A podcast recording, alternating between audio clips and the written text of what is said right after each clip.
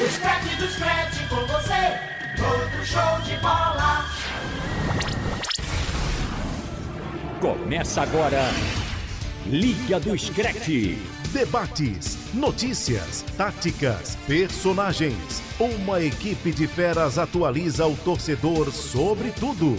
Liga do Scratch, na Rádio Jornal.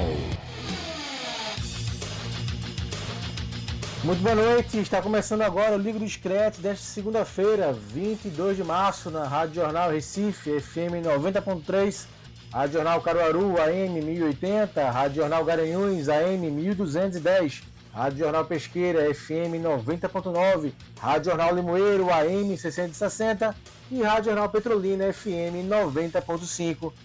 Você confere agora os destaques do programa. Semifinalistas da Copa da Inglaterra são definidos. Com show de Messi, Barcelona vence e segue sonhando com o título espanhol.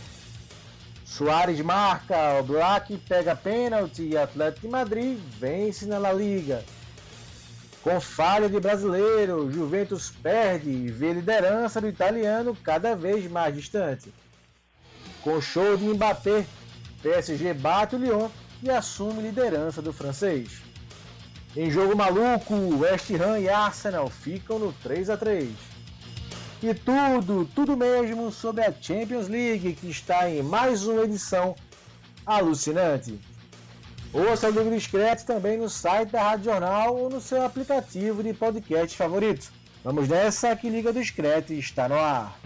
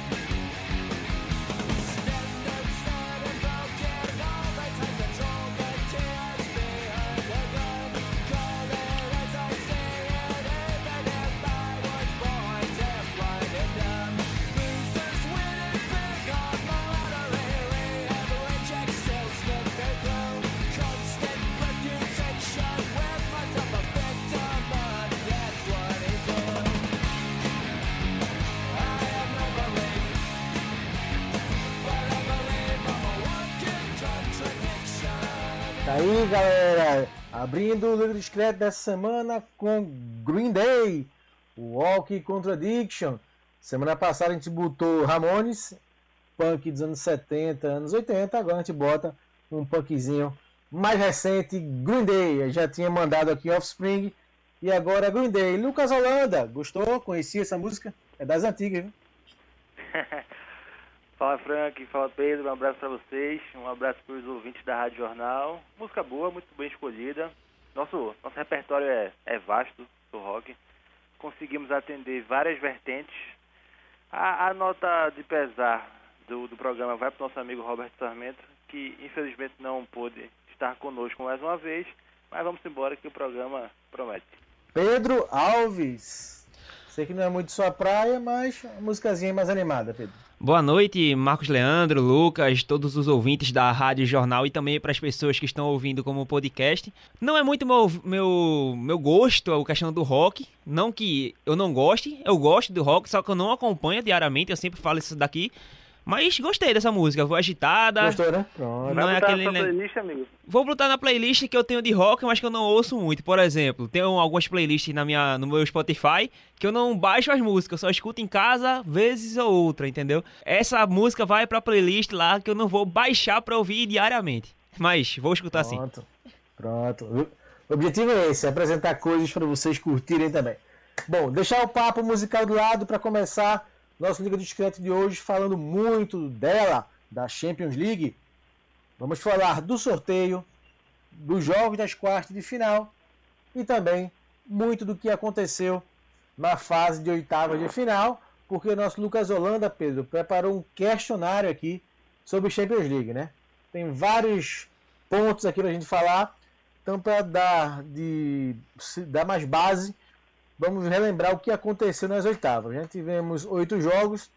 O Manchester City venceu o Borussia Mönchengladbach por 2 a 0 nos dois jogos. No primeiro jogo, tivemos gols do Gabriel Jesus e do Bernardo Silva. No segundo, um golaço do De Bruyne de esquerda e um do Gundogan.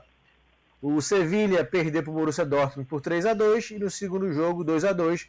O destaque aí foi o Haaland, que marcou quatro gols nesses dois confrontos. Tivemos o atropelo do Bayern de Munique, que venceu os dois jogos em cima da Lazio, 4 a 1 na Itália e 2 a 1 na Alemanha. O Lewandowski, melhor jogador do mundo, fez dois gols, um em cada jogo.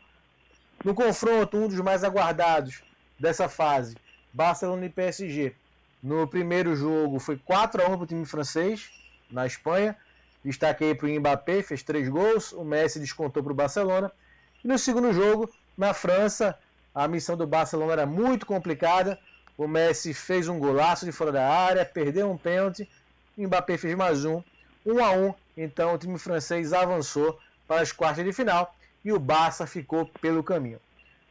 Tivemos também Porto e Juventus. Primeiro jogo 2 a 1 para o Porto, no estádio do Dragão, em Portugal. No jogo de volta, a Juventus venceu por 3 a 2 na prorrogação, mas com um gol fora de casa, né? um gol a mais fora de casa. O Porto avançou, o time português seguiu, segue na competição e a Juventus está fora, a Juventus do Cristiano Ronaldo. Tivemos também Atlético de Madrid e Chelsea. O Chelsea venceu os dois jogos. 1 a 0 no primeiro, golaço de bicicleta do Giroud. Acho que por isso que o Robert nunca mais participou do programa.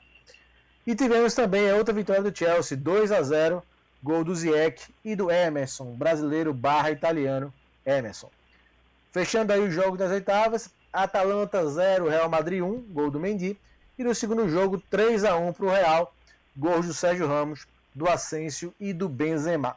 E no último jogo, o Liverpool, que vai mal das pernas do inglês, venceu o Leipzig por 2 a 0 as duas partidas.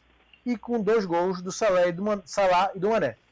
Então, os artilheiros do Liverpool desencantando na Champions League. Então, esses foram os jogos. E vamos passar agora o questionário feito aqui pelo nosso Lucas Holanda. Pedro Alves, quem foi o melhor jogador das oitavas da Champions League, Pedro?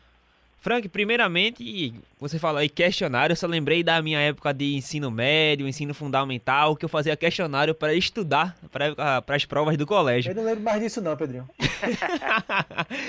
Enfim, passando agora para as perguntas, que realmente é o que importa nesse programa. É, você perguntou aí qual foi o melhor jogador das oitavas da Champions League. Então, para mim, acho que o Haaland, ele sai muito na frente por ter sido muito decisivo nos dois jogos. É, eu elegeria ele, mas também cito aqui o Mbappé. Acho que a partidaça que ele fez no primeiro jogo contra o Barcelona o credencia pelo menos a disputar, mas o que o Haaland fez nos dois jogos é, leva esse prêmio pelo menos por minha parte. Mbappé ou Haaland, Pedro? Haaland. Haaland. E eu voto Lucas. com Pedro, viu? Eu, eu voto com Pedro. Eu acho que dificilmente é, é claro que também pode valer essa mesma lógica para o PSG, né? Porque o Mbappé destruiu na Espanha, mas por, pelo contexto do Haaland, né? Por ser, acho que é a segunda edição da Liga dos Campeões que ele está disputando e por ele tá atropelando, não, ele não, ele não conhece a palavra limite.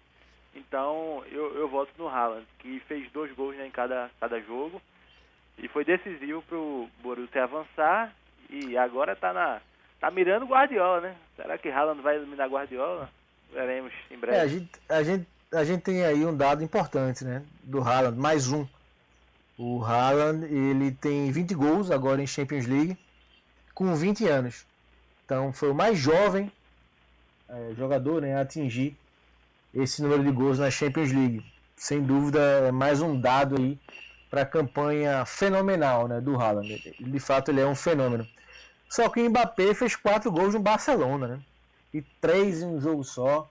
Um hat-trick, né? O Haaland dividiu, né? Fez dois gols em um jogo, mais dois gols na segunda perna. E o Mbappé fez três no Camp Nou, né? Ainda fez mais um de pênalti. Ainda quase fez mais um no final. No jogo da volta, estou por cima, pegou a bola cara a cara, deu aquela pedalada, passou pela marcação e bateu errado de esquerda. Pra não ser unânime, eu vou ficar com o Mbappé, tá, galera? Tá bom, muito bem votado. Porque, pra não ser, porque eu acho que os dois merecem, em fase de oitava de final da Champions League, você fazer quatro gols nos dois confrontos, eu acho que os dois estariam bem eleitos aqui na nossa nosso debate sobre Champions. Então, para não dar unanimidade pro Haaland, eu vou no Mbappé, beleza? Eu confesso que achei que o Mbappé fosse ganhar essa disputa, viu? Achei que eu ia ser voto solitário no Haaland, mas tá, tá bem escolhido. Eu confesso que não votei no Mbappé porque justamente no segundo jogo eu já não acho que ele tenha sido tão importante, tão decisivo é, do nível que ele poderia ser, como até foi no primeiro jogo. Primeiro jogo, sim, para mim, indiscutível. O que ele fez naquele no jogo no Camp Nou, 4 a 1 fazendo três gols, para mim, assim, algo espetacular. Sem Neymar, para deixar claro, porque a gente sabe que Neymar é o melhor jogador do PSG. Mas no segundo jogo já não foi aquelas coisas todas. E o, Emba o, o Haaland já no, pelo Borussia Dortmund, ele foi importante tanto no primeiro jogo quanto no segundo. Ou seja, ele foi importante 180 minutos. O Mbappé, eu acho que ele parou ali nos 90 e pensando a longo prazo, assim, e, e quem jogou mais por mais tempo, aí eu vou no Haaland. Na verdade, Pedro, o segundo jogo é pro Barcelona vencer, né? Sim, o Barça sim. foi bem melhor do que o PSG. É, é claro, óbvio que o PSG com a vantagem do 4 a 1 entra um pouco mais relaxado, né? A vantagem era muito grande. Mas o grande nome da partida foi o Navas? Ex- O Navas exatamente. pega um, pega um pênalti, pega um pênalti no Messi no finalzinho do primeiro tempo.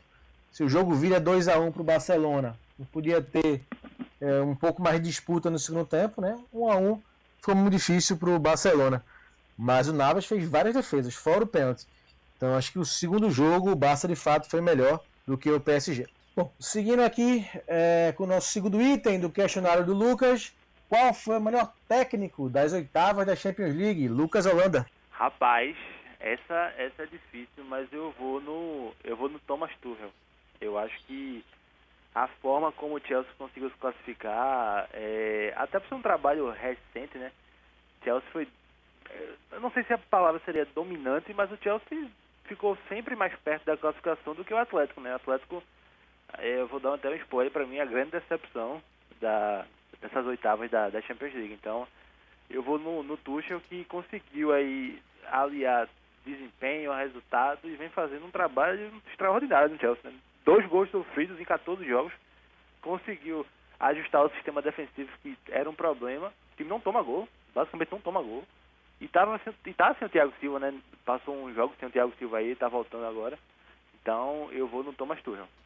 Pedro? Sigo o relator, vou no Tuchel também, porque assim, é, para mim, o Chelsea foi superior ao Atlético de Madrid nos dois jogos. E por que é, eu acho que tinha sido tão é, grande o feito do Tuchel? Porque o primeiro jogo a gente acompanhou e viu que foi um Atlético de Madrid recuado, aquela é, marcação retranca que eu sempre falo aqui.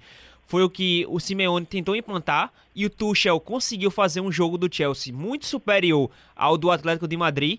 Saiu vitori- vitorioso por 1 a 0 E na segunda partida, o Atlético de Madrid já foi um pouco mais avançado, fazendo pressão na saída de bola, eh, tentou impor um jogo mais ofensivo. E o Chelsea foi superior, mesmo com essa mudança do estilo de jogo do Atlético de Madrid. Ou seja, o Chelsea foi maior, foi melhor que o Atlético de Madrid, tanto ele jogando ofensivamente quanto jogando defensivamente. Então, o nó tático nas oitavas de final do Chelsea, em cima do Atlético de Madrid, do Tuchel, em cima do Simeone. Então, eu acho que credencia o Tuchel a ser o melhor treinador dessas oitavas de final da Champions League.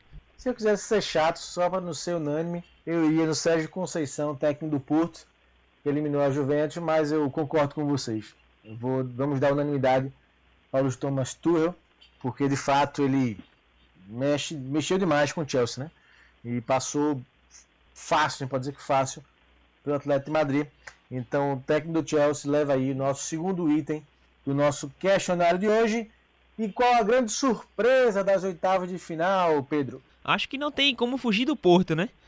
A expectativa que a gente tinha criado em cima da, da Juventus, passar em cima do Porto, até pela questão do tamanho de duas equipes, da, das peças que tem hoje dentro de campo. Enfim, é, acho que o Porto ter passado do, do, da Juventus, eu acho que isso é muito marcante e uma surpresa muito grande, porque pelo menos não que eu saiba, é, eu acho, não vi ninguém apostando numa passagem do Porto em cima da Juventus. Então eu cravo, cravo aqui que acho que vai ser unânime a questão do Porto ser a surpresa das oitavas. Sigo o relator, sigo o relator. O feito do Porto é, é muito grande, né? É muito grande. É eliminar a Juventus em Turim é, com um jogador a menos, né? Então eu, eu vou no Porto também. Isso também vou no Porto. Time português aí chegando entre os outros melhores, tirando a Juventus com a derrota, né? Em Turim, mas com gol fora de casa valendo. E no primeiro jogo jogou muito bem em Portugal. Foi os resultados, classificou. Destaque também para o Sérgio Oliveira, com dois gols, segundo de falta lá, Ronaldinho Gaúcho, por baixo da barreira. Por mais que eu acho que o nosso amigo Sesni ajudou um pouquinho em não chegar naquela bola. Bom, vamos lá para o nosso próximo item. Qual jogador mais decepcionou? Eu acho que vamos ficar no mesmo jogo, hein? Errei. Na minha, na minha visão, não. Eu vou no Cristiano Ronaldo, apesar de ter uma análise da Juventus que a gente pode até abordar mais para frente. É, eu acho que a Juventus, o time da Juventus não está é, abastecendo bem Cristiano Ronaldo. Cristiano Ronaldo ele vem fazendo algumas partidas boas, mas nessas oitavas de final ele achei ele um pouco sumido. Teve alguns lances que ele que criava, ele que fazia o ataque funcionar, mas ele poderia sim render mais. Mas ainda acho que ele ficou como uma decepção, porque querendo ou não, foi eliminado nas oitavas de final. A gente poderia também dizer o Messi, porque o Messi também foi eliminado nas oitavas, mas o Messi fez uma boa partida, por exemplo, no segundo jogo contra o PSG, tanto que fez aquele golaço. É, no Keylor Navas, uma bola indefensável, mas Cristiano Ronaldo para mim foi bem abaixo. Tô com Pedro, tô com Pedro. Eu, eu acho que você ter um Cristiano Ronaldo sem marcar na, nas duas nas duas nos dois jogos é, é complicado, né? Então eu vou no eu vou nele, mas também com essa ponderação de que ainda acho que a Juventus não tá essa Juventus sobretudo a atual tá muito abaixo do que o Cristiano Ronaldo merecia. Mas é aquele negócio, né? Se o cara é o maior artilheiro da, da história da edição, ele também tem que ser cobrado como tal, né? Se passa em branco e o time é eliminado, infelizmente a cobrança cai em cima dele. Então, para mim, é a minha decepção também. E a cobrança foi pesada, hein? Foi pesada. Os jornais tá italianos né? pegaram pesado com o Cristiano Ronaldo. Terceira eliminação da Juventus, é, seguida né, na Champions League com o Cristiano Ronaldo e chegando bem longe né, de chegar nas finais. Então, decepção total para a Juventus sinalizaram os jornais italianos. E qual time mais decepcionou nas oitavas? Juventus. Acho que não tem como a gente seguiu. Falou que o Porto foi a grande surpresa, então, logicamente, pelo menos na minha visão, a consequência é justamente não ter a Juventus ter passado. Porque, como eu falei, o desempenho da Juventus principalmente no primeiro jogo, foi muito abaixo, muito abaixo mesmo. E no segundo, é, até melhorou um pouco o, desempenho, e eu acho que era normal, porque estava saindo atrás. Era um, é uma equipe melhor que o Porto, sejamos sinceros aqui. Sinceros aqui, mesmo sendo. Mesmo a gente dando essa crítica que é a equipe da Juventus, mas assim. É um grande time. Tem o Cristiano Ronaldo, tem grandes jogadores no, na, na equipe da Juventus. E por ter ficado fora das oitavas de final, com a ambição que o time tem porque, vamos lembrar, vamos recapitular aqui. Quando a Juventus contra, contratou Cristiano Ronaldo, foi com o objetivo de conquistar a Champions League. E na temporada, sequer tá, tá longe de conseguir o título do italiano. Então, é, visando as oitavas de final da Champions League, eu considero que a Juventus, sim, é a grande decepção. É, eu acho que é um ótimo voto, mas eu não vou na Juventus, vou deixar a Juventus para duas categorias depois e vou justificar. Eu vou no Atlético de Madrid. Eu acho que o Atlético, assim, no sentido de decepção mesmo, assim. Eu acho que é porque eu acho que a Juventus protagonizou um vexame. Acho pior do que decepção, claro. Mas eu acho que o Atlético me decepcionou. Tava com muita expectativa no Atlético e mais uma vez, quando a gente achou que o Atlético estava pronto, o Atlético na hora H não conseguiu nem fazer um golzinho no Chelsea, né? Então, claro que é o Chelsea, do outro lado, não era nenhum time mais fraco, como esse caso da Juventus e Porto, mas por estar com uma expectativa um pouco maior no Atlético, vai ser a minha decepção. A Juventus eu considero como um vexame. É, eu também vou de Atlético. Eu esperava o Atlético jogando bem mais contra o Chelsea, né?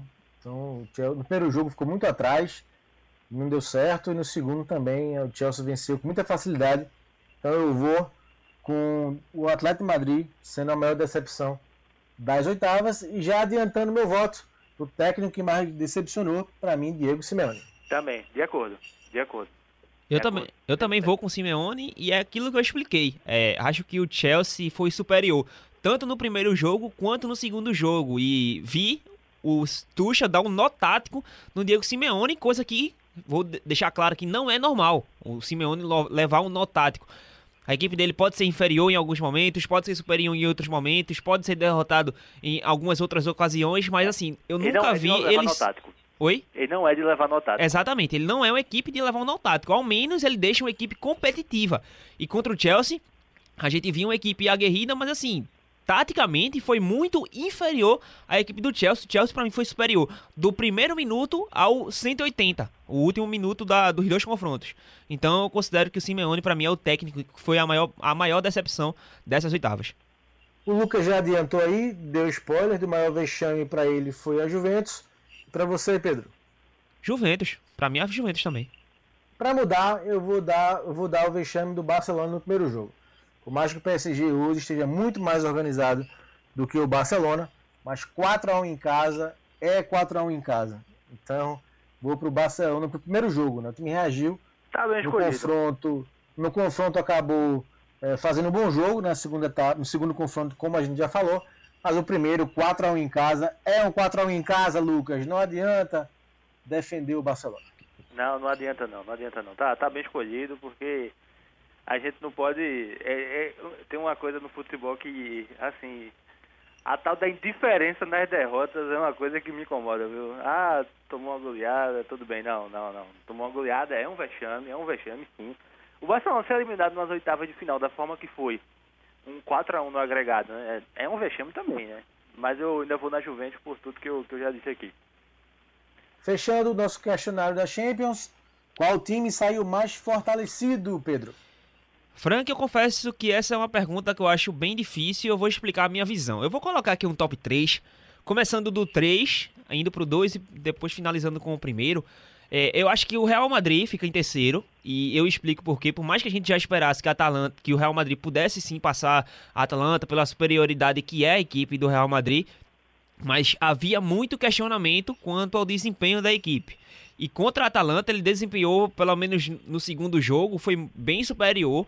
é, impôs o tamanho, a grandeza que o clube tem na Champions League e eu acho que ganhou um corpo melhor para as quartas de final.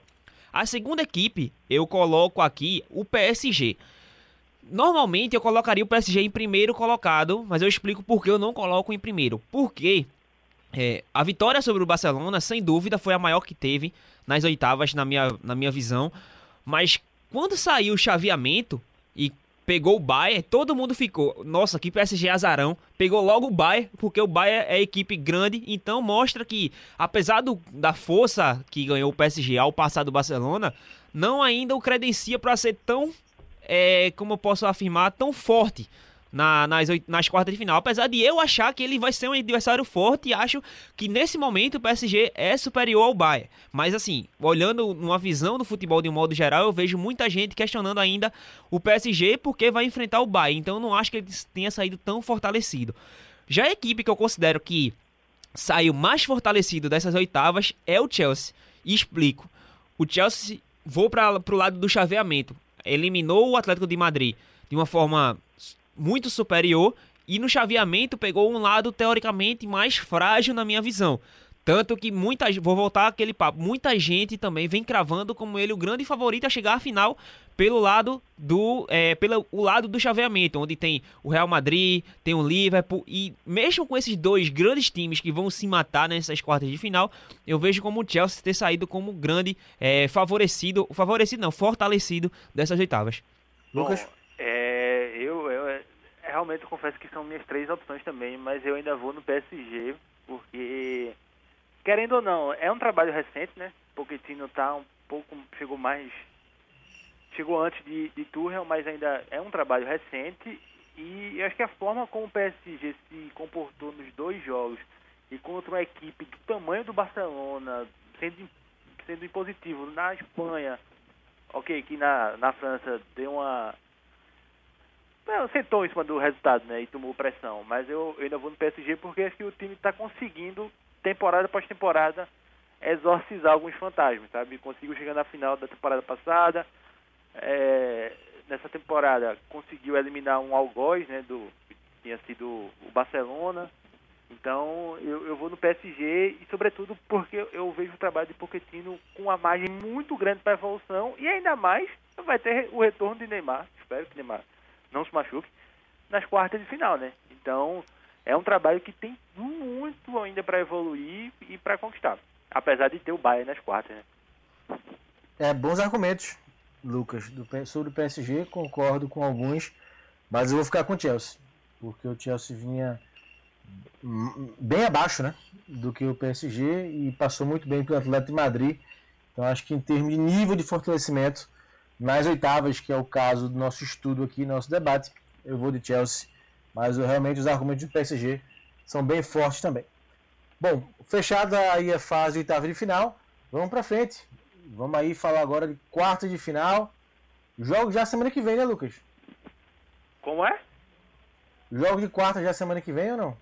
Dia, dia 7, 6 de 7. Isso, 6 e 7 de abril. Tem uma tal de data FIFA. É verdade, verdade. Data então, FIFA. 6 e 7 de abril teremos o jogo das quartas Daqui a duas semanas. Começa essa semana aí. Isso, começando com Chelsea e Porto. Há um claro favoritismo para o Chelsea ou o clube português consegue chegar perto do equilíbrio antes da bola rolar? Acho que o Chelsea, é, ele realmente é superior ao Porto, mas porque assim, eu trato ele como grande fortalecido ao passar de fase, vejo ele como grande favorito.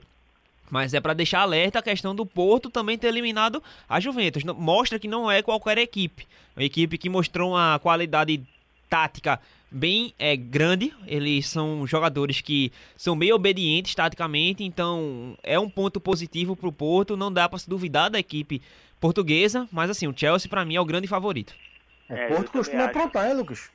acho difícil o, o Porto. O Porto é bicampeão, né? Bicampeão da Champions. Isso. Tem até mais títulos que o Chelsea. Mas a gente sabe que, que futebol é momento e eu não vejo assim. Ficarei muito surpreso, talvez até ainda mais se o Porto eliminasse o Chelsea, sabe? Claro que a gente já viu de tudo, a gente já viu uma Roma eliminando o Barcelona é, temporadas atrás, enfim, mas eu, eu acredito muito na força do trabalho do Tuchel, que conhece a competição, né? Foi finalista temporada passada. Isso é Dortmund. Pois é. E eu, Favoritismo eu amplo para a equipe de Guardiola. Esse é o problema, Pedro? Pode repetir, Frank? Passar agora para o confronto entre Manchester City e Borussia Dortmund. Favoritismo claro para a equipe de Guardiola.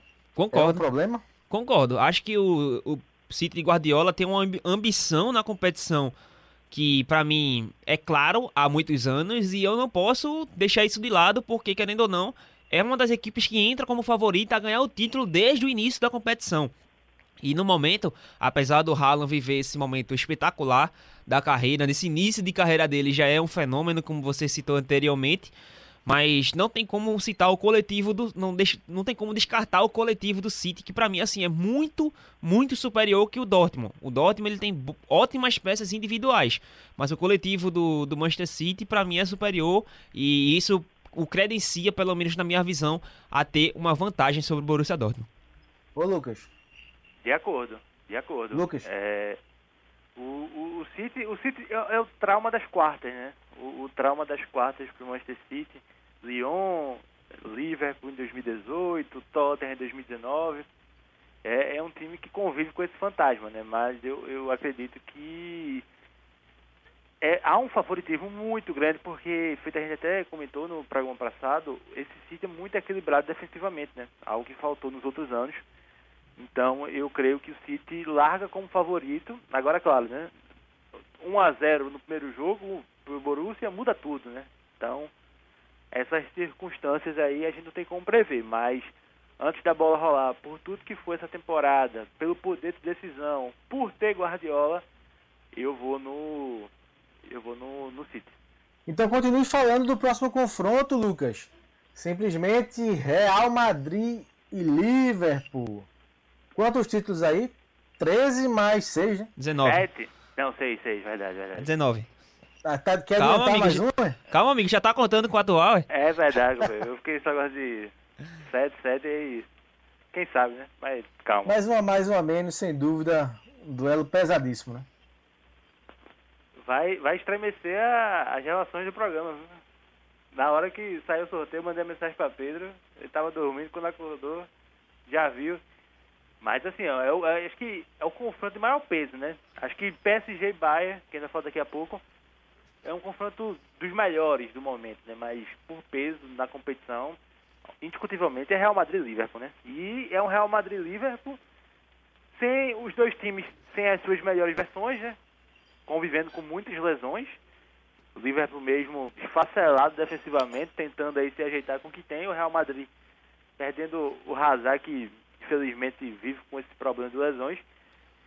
Mas eu acredito que é um jogo, assim, sem ficar em cima do muro mesmo, que eu, eu não consigo botar favoritismo de nenhum lado, sabe? Porque eu acho que o Liverpool na, na Champions League virou um time completamente diferente.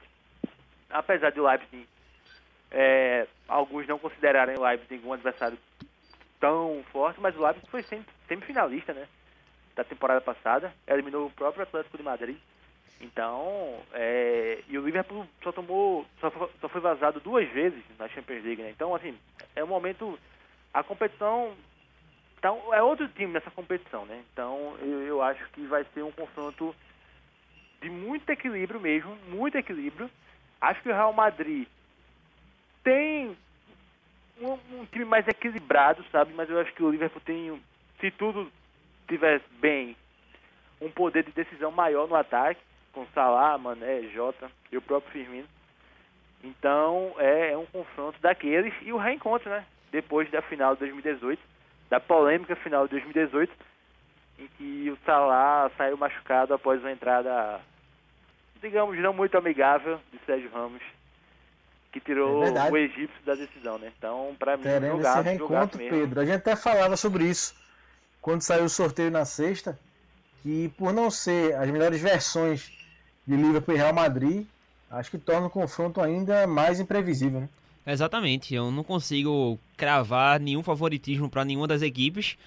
Acho que o momento do Real Madrid hoje é um pouco superior, até porque é uma equipe que vem vencendo seus jogos, mas não muito por conta do Real Madrid. Eu considero que é muito mais pelo momento do Liverpool, que para mim tá bem abaixo, bem abaixo mesmo do esperado, tecnicamente, taticamente, mas também se justifica a questão da ausência de por conta das lesões coisa que o Real Madrid estava sofrendo e conseguiu recuperar alguns jogadores para este momento que é uma reta bem importante da temporada.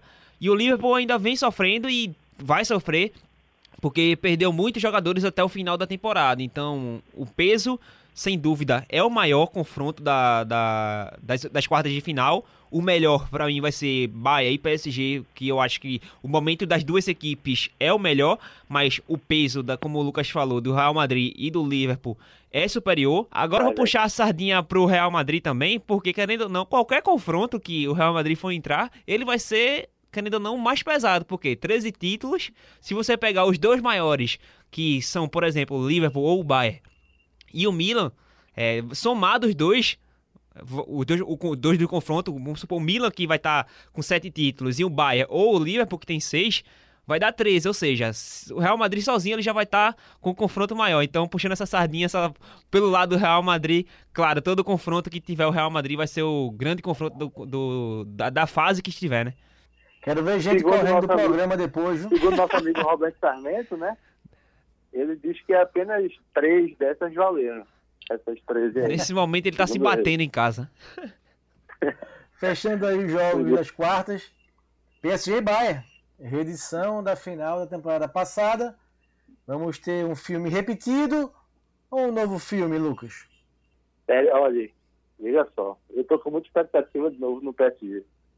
E, e- e eu acho que é um PSG mais forte do que perdeu a Champions League e um Bayern de Munique um pouquinho mais fraco.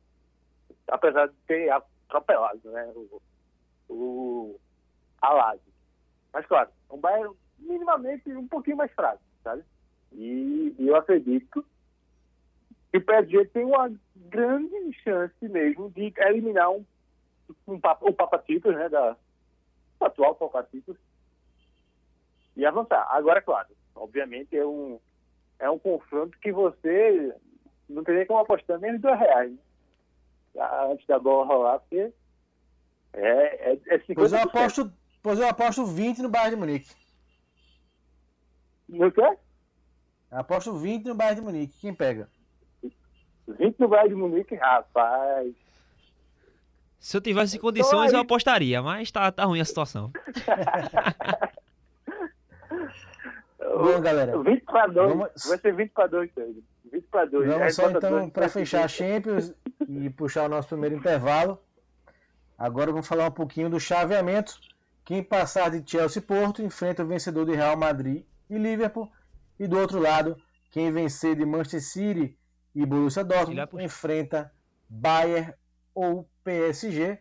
Então podemos, poderemos ter aqui um Dortmund e Bayern, quem sabe, ou um PSG e Manchester City, que seria um confronto dos novos ricos do futebol mundial. E Ô, do Frank. outro lado, a gente pode ter. Pode falar, Pedro. É só pra, só pra falar um, um pouco rapidamente, desculpa ter quebrado sua linha de raciocínio aí, mas só pra falar rapidamente sobre o confronto entre Bayern e Chelsea, eu acho que o confronto entre ambas as equipes, é, acho que vai ser mais emocionante do que da final da Champions League, porque querendo ou não, dois confrontos, e volta, um jogo mais estudado, acho que os melhores jogos está longe de ser as finais, e estando no, numa fase de, de classificatória, mata-mata ainda, é, acho que tem tudo para ser mais emocionante. A gente vê uma qualidade técnica do jogo em si muito superior ao que foi da final da temporada passada. Mas claro, Não semana tem aque- aquela pressão dos 90 minutos, né? exatamente. Tem uma- Sim, sim, concordo. Sem dúvida. Concordo com vocês. Então, só amarrando: vencedor de Chelsea e Porto pega o vencedor de Real Madrid e Liverpool. E quem passar de Manchester City e Borussia Dortmund enfrenta Bayern de Munique ou PSG. Bom, Champions League passada e bem a limpo. Vamos para o nosso primeiro intervalo, nosso Liga Discreto. Já já a gente volta falando de Europa League e também dos campeonatos nacionais. Voltando com o nosso Liga do Screte, desta segunda-feira, 22 de março, vamos sair da Champions League e entrar agora nas quartas de final da Europa League, a Liga Europa, a antiga Copa da UEFA. Um dos favoritos ao título, Manchester United, enfrenta o Granada, da Espanha, nas quartas do torneio. Missão tranquila para a nau inglesa, Lucas Holanda. Missão tranquila, né? Acho que se o United não for favorito contra o Grana- Granada em qualquer competição, é porque tem uma coisa muito errada. Tem umas coisinhas erradas que a gente vai falar daqui a pouco, mas é, acho que foi um bom sorteio para o United, que conseguiu uma grande classificação, né? Foi até a Itália, eliminou o Milan com golaço do Pogba. Como joga esse rapaz? Então, é, é, acho que chegou na hora do, do United realmente priorizar a, a Europa League, tratar como último biscoito, porque realmente é a única chance de título, né? E, e- e é um, um cenário interessante, porque você não vê assim, na teoria, claro, muitos times que poderiam desbancar o United, né? No máximo, na minha visão, seria o Arsenal, mas ali é um confronto interno, então eu, eu acho que é uma ótima, um ótimo adversário para o United e tem que abraçar com tudo a competição para buscar esse título, porque se não vencer, né, já vai ser mais uma temporada sem títulos e com certeza não é o que a torcida quer, né? Falando de Arsenal, Pedro, o Arsenal pega o Slavia Praga. Missão tranquila para os Gunners. Frank, eu, eu sinceramente, é, na teoria sim. Na teoria eu considero que é uma missão fácil. Mas eu considero, eu particularmente não tenho muita confiança nessa equipe do Arsenal. Claro que veio de um ótimo resultado agora neste último final de semana, uma recuperação de um empate que estava se encaminhando para uma, uma goleada do West Ham, mas conseguiu esse, essa recuperação. Mas eu não consigo confiar na equipe do Arsenal. Eu acho que qualquer jogo que o Arsenal entre em campo vai ser um jogo que está ameaçado para ele. Então, é o grande favorito, não, não tenho dúvida disso.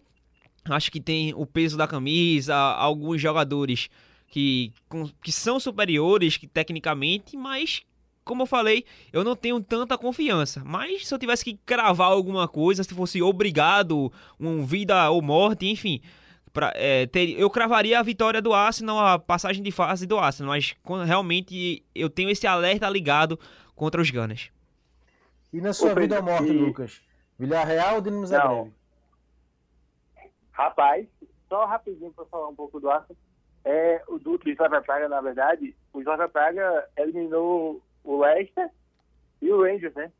Meu time na Europa League, o Slavia Praga eliminou, mas eu creio que da Arsenal, assim. E sobre o confronto, o Dinamo Zagreb impôs respeito, né? Depois da classificação heróica para cima do Tottenham, um papelão do Tottenham, que vexame. Tomou um 3x0. Mas se bem que aquele último lance foi incrível, né? Bombardeio do Incrível. Tottenham. E a bola não entrava. Agora- batia em um, batia em outro, batia no goleiro e a bola não Pois entrou. é. Aí, só, só um parênteses rapidinho. O Tottenham esperou tomar 2x0 para querer jogar alguma coisa, sabe? É um Claro, negócio Tô citando só aquela última bola que chamou a atenção. Pois é.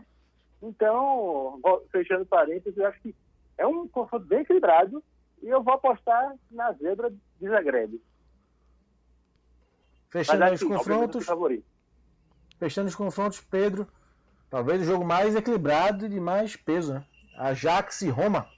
Sem dúvida, duas grandes equipes, tanto da Itália quanto da Holanda, equipes que eu vejo com grande potencial de atingir uma final, porque, querendo ou não, são equipes que eu vejo hoje é, abaixo do Manchester United. Para mim, o Manchester United é o melhor time dessa Europa League, mas é, vejo como uma das principais equipes para conquistar o título ou para pelo menos chegar à final, tanto a Roma quanto o Ajax. Então, um confronto para mim de maior peso, maior que mais me chama atenção para essas quartas de final da Europa League. Então, realmente é de uma expectativa muito grande. Quer comentar, Lucas? Ajax e Roma? Eu, eu concordo com o Pedro nessa questão do, da igualdade e favoritismo, né? Mas eu confesso que eu tô com dois reais a mais de expectativa na Roma, ou no, Ajax. sabe? Acho que o Ajax me chama um pouco mais de atenção. Mas, claro, vai ter um grande jogo. E é importante também destacar porque, obviamente, os jogos da, da Champions League têm mais de glamour, né? Natural isso. Mas os jogos da Europa League são muito bons também, sabe? Tem jogos bem interessantes mesmo. E é bom dar uma olhada nesses confrontos, porque é, são times tradicionais, né?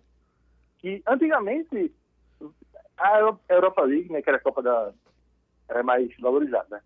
Mas hoje perdeu um pouquinho por conta do que a Champions se tornou, né? Mas é, é uma competição É, a Champions ficou com mais clube, né? Mais clubes. Pois é. E aí enfraqueceu um pouco a Europa League, que era a Copa da UEFA. Exatamente. Mas eu acredito que é uma competição que, que vale muito. Então, fica a dica aí para o Jornal também, se puder prestigiar esses jogos das quartas de final que prometem também. Bom, para fechar, como fizemos com a Champions, o chaveamento da Europa League é o seguinte: o vencedor de Manchester United de Granada pega quem passar de Ajax e Roma. Podemos ter aí o Manchester United e Ajax em que jogasse. Do outro lado, quem passar de Arsenal e Slavia Praga enfrenta o vencedor de Vidia Real e Dinamo Zagreb. Vidia Real e Arsenal foi a semifinal daquela Champions, não foi, Lucas? E o pênalti perdido por Riquelme, né? Do Riquelme, né? Deve- você deve chorar com aquele pênalti perdido. O, Foi, camisa- realmente fiquei muito triste. Acho que o Villarreal merecia e o Riquelme também. Quem sabe, Arsenal e o Villarreal uma a chance de um troco. né? edição, né? Não, pois não tem é. o peso seria- daquele seria jogo, mas é um reencontro. Se houver. Bom, fechamos aí Champions League e Liga Europa. Vamos agora para a Espanha. Um protesto aqui, viu, Pedro? Toda semana agora começa a falar do Atlético de Madrid.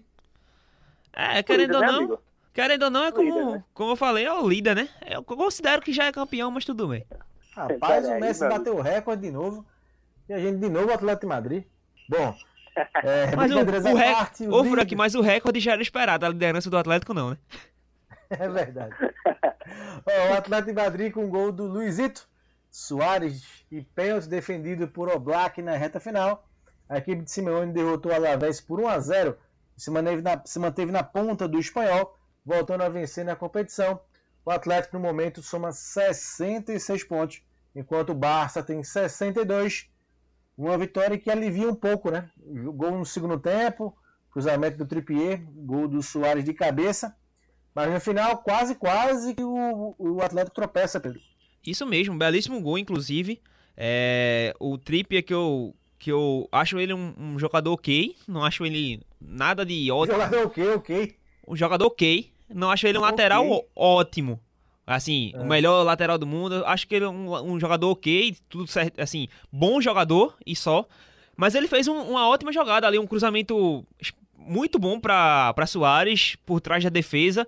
Soares com seu com sua categoria, com seu faro de gol, conseguiu abrir o placar, resultado que deu números finais para o confronto, que poderia ter sido um outro resultado se não fosse o All Black, que finalmente depois de três anos, se eu não me engano, é Pegou, pegou pênalti. pegou um pênalti. O último, se eu não me engano, tinha sido do, do- no jogo do- contra o Barcelona. Agora, não me recordo qual foi o jogo, contra quem foi o batedor. Não lembro se foi o próprio Soares.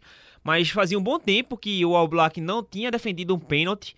Tanto que era uma das críticas que o próprio Robert fazia aqui pra ele. Mas assim, um resultado importante para poder manter o- uma boa distância contra o Barcelona, que hoje é o segundo colocado, e também contra o Real Madrid, que hoje é o terceiro colocado. Então, resultado muito importante para a equipe do Atlético. Gostei do E termo, assim, né? Pedro? Como gostei assim? muito do termo. Jogador, jogador ok, gostei. Ok. O Oblak é um goleiro ok, Lucas? o Black não. O Black é um goleiro mais do que ok. É um ótimo, Mais que excelente ok, né? goleiro. É, Isso aí é espetacular mesmo. mundo. Top 3 pra mim. E, e a gente vê, né? Eu, eu tinha falado semana passada que esse pós-Atlético, o Atlético pós-Champions, seja com eliminação ou com classificação, seria interessante acompanhar.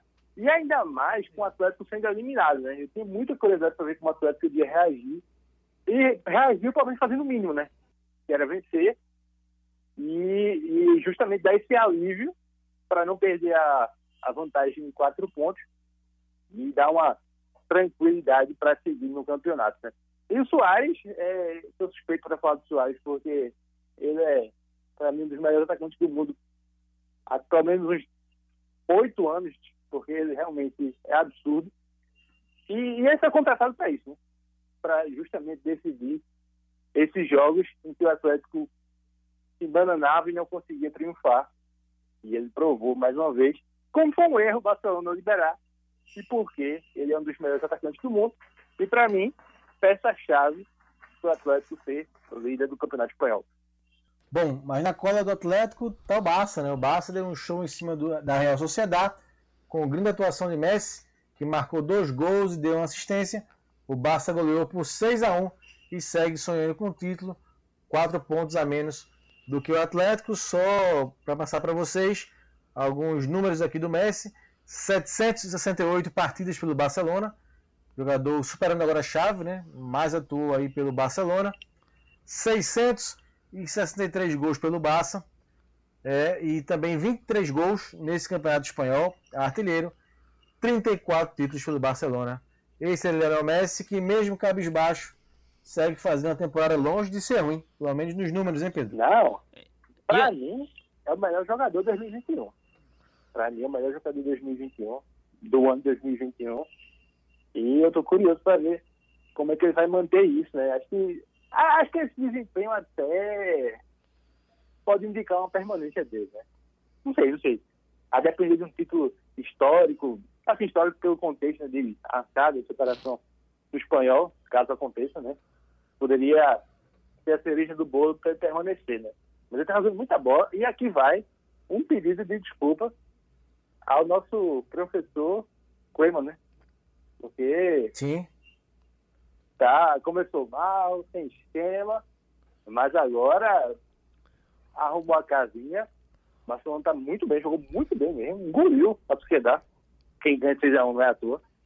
E tá conseguindo poten- potencial- potencializar algumas peças, né? Além do Messi. O Serginho Deste mesmo parecia que é Daniel Alves ontem. Jogou muito bem, fez gols, então é um Barça crescendo. Passou o vexame na Champions, né? Tomando aquela goleada, mas é, é um time agora que vai com tudo para tentar esse título que seria heróico do espanhol. né? Exata- exatamente, Lucas, Frank. É, o Barcelona que vem de uma sequência de 10 jogos no Campeonato Espanhol sem perder, 5 vitórias consecutivas e, querendo ou não, uma arrancada muito boa. Vem consolidando o estilo de jogo do Como, acho que vem começando a encaixar. E, Frank, eu, eu posso discordar de você quanto à questão do Messi? Claro, amigo. Porque assim, é, ele começou realmente cabisbaixo, mas assim, já de um tempo pra cá, ele parece ter voltado ao normal. Parece que ele já recuperou aquela ambição, aquele gosto Já de jogar aceitou, pelo né? Barcelona. Oi? Não, perfeito. É porque é a minha refer- a referência de começo de temporada, né? É, exatamente. se bateu muito naquela tecla. Ele Eu acho com- que é mais a ênfase de um Messi que começou a temporada pra baixo. É, ele começou Mas bem a- concordo com você também. Ele começou bem abaixo, realmente, era aquela questão da dúvida sobre o futuro dele, que na verdade ainda permanece, mas naquele momento era muito mais intenso.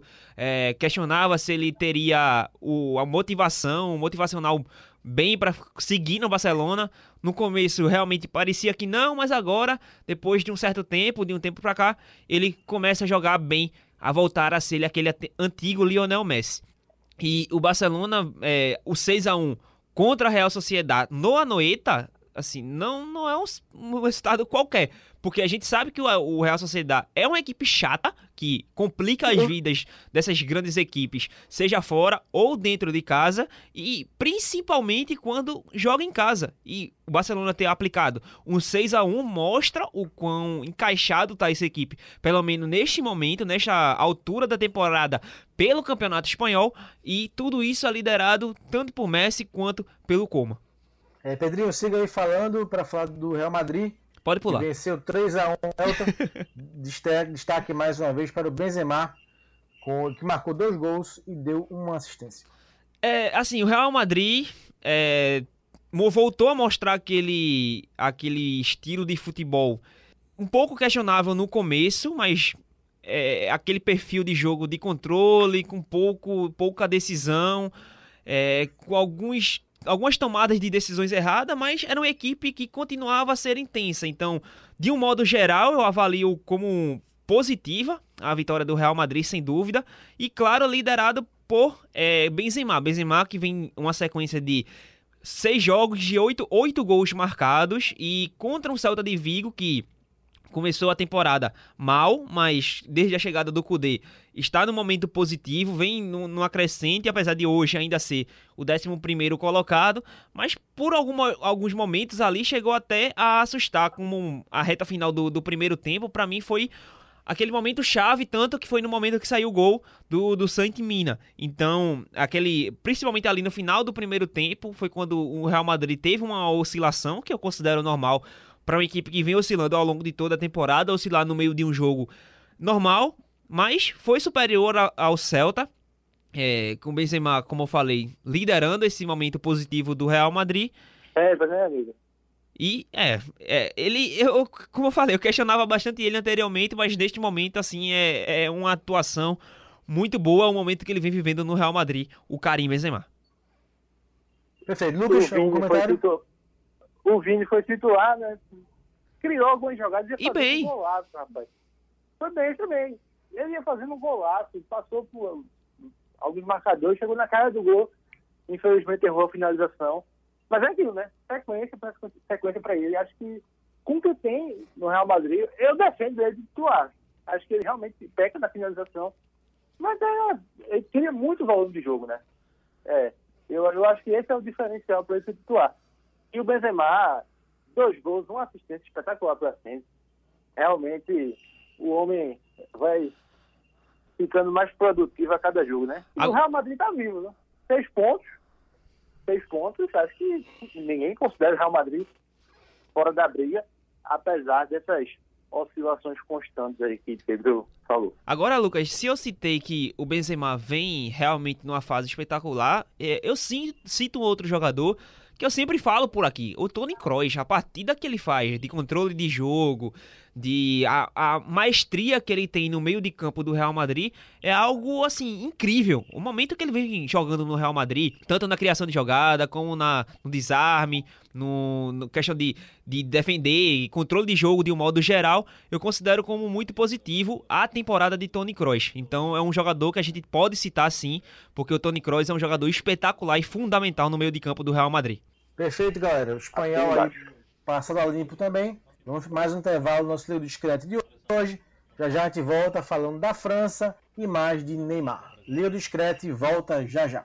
Isso, voltando aqui com o nosso Liga do Discrete desta segunda-feira, último bloco do programa, falar um pouquinho do PSG e de Neymar. uh, com o show de Mbappé, mais um, a equipe francesa venceu o Lyon por 4 a 2 e aproveitou a derrota do Lille, assumindo a ponta do campeonato francês. A partida também marcou o retorno de Neymar aos gramados. Agora sim, o PSG se mantém na ponta, Lucas? Agora, meu amigo, o homem voltou. Não que ele tenha tido um impacto grande na vitória, mas trouxe energia. Brincadeira essa parte, é grande vitória do PSG, né? Fora de casa, contra um Lyon que estava ali no bolo. E 63 pontos, né? O PSG chegou, a mesma pontuação do Lille, perdeu uma oportunidade de ouro, né? Ah, e o 66, agora o PSG tomou a ponta, alguém que está na mesma pontuação, mas enfim. E, e, é bom, né? Eu estou gostando muito dessa temporada de PSG, porque eu acho que o, o Mbappé está atingindo um nível de decisão que ele não estava tendo, sabe? Claro, ele é um, um, excelente jogador, desde a época do Mônaco.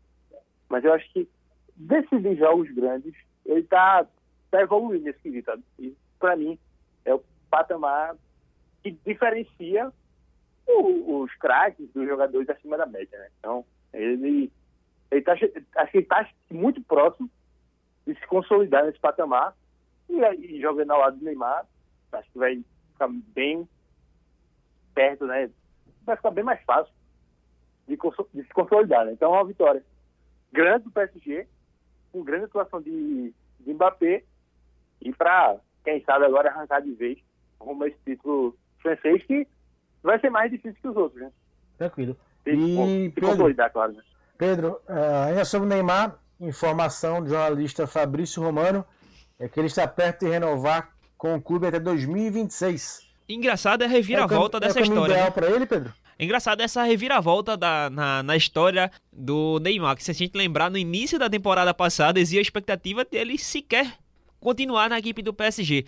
Ele continua, é finalista da Champions League, permanece para esta temporada e pode ser que termine ela com contrato renovado até 2026. Então, uma história, vamos dizer assim, diferente e que com em contornos de reviravolta. Então, é uma permanência que eu considero positiva pro PSG, pro campeonato francês.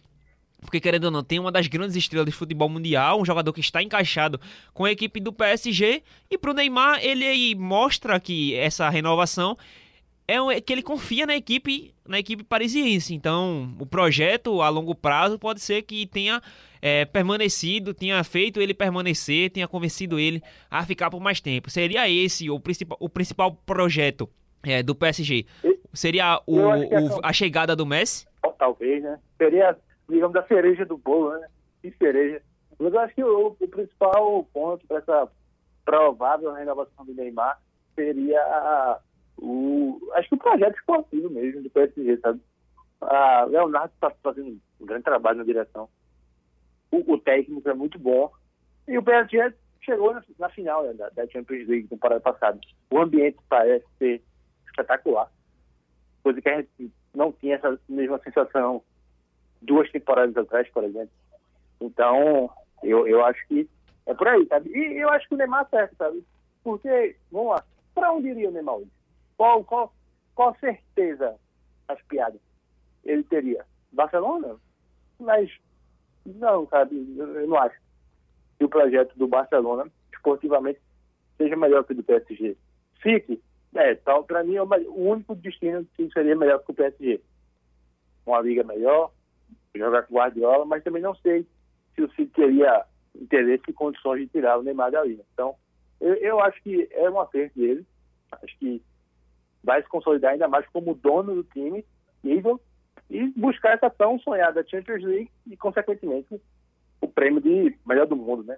Pois é, vamos aguardar aí o que vai acontecer com o Neymar. Da França, vamos para a Inglaterra no final do nosso programa para falar um pouquinho de Premier League.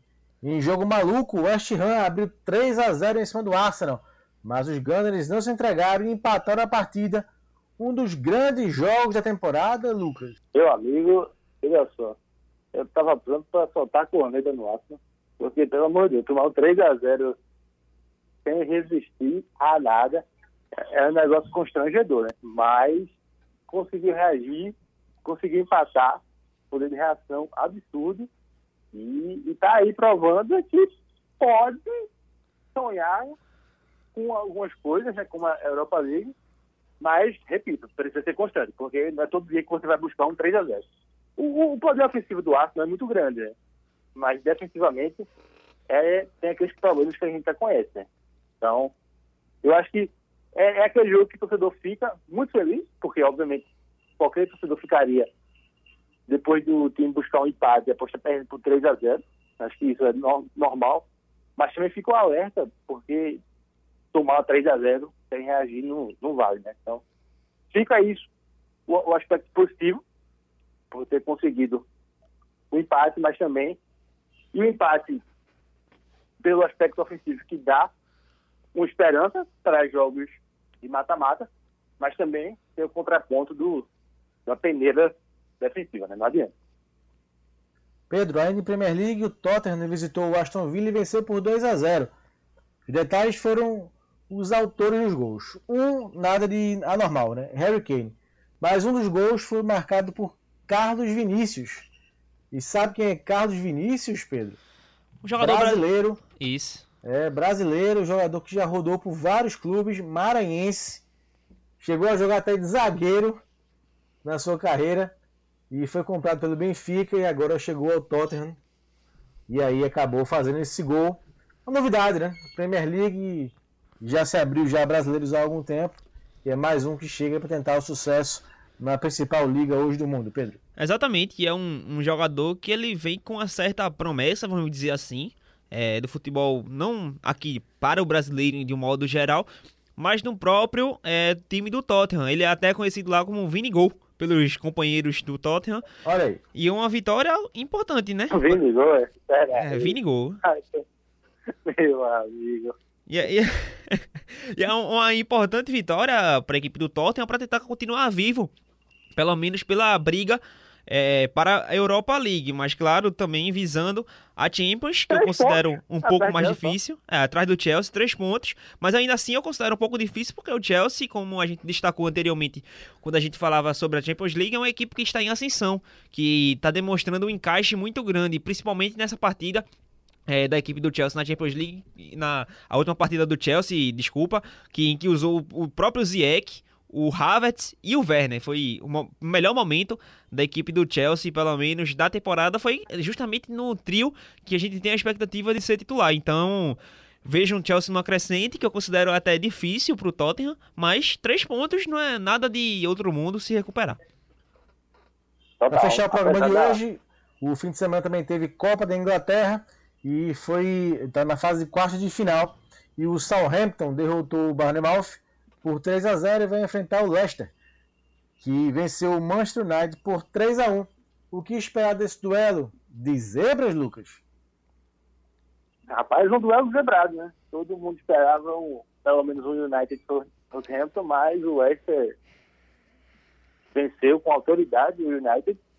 E, e eu acho que é uma oportunidade muito boa para o Leicester ser finalista e na final ver o que é que sai, sabe? É um duelo de zebrados, mas dois times que têm trabalhos consolidados, do Ralph Hausrutter e do, e do Brandon Rodgers. Então, acho que vai ser um grande jogo, grande jogo sim, na, na semifinal da Copa da Inglaterra. Do outro lado, o Manchester City derrotou o Everton por 2 a 0 e vai enfrentar o Chelsea na semifinal, que derrotou o Sheffield pelo mesmo placar. Tem favorito?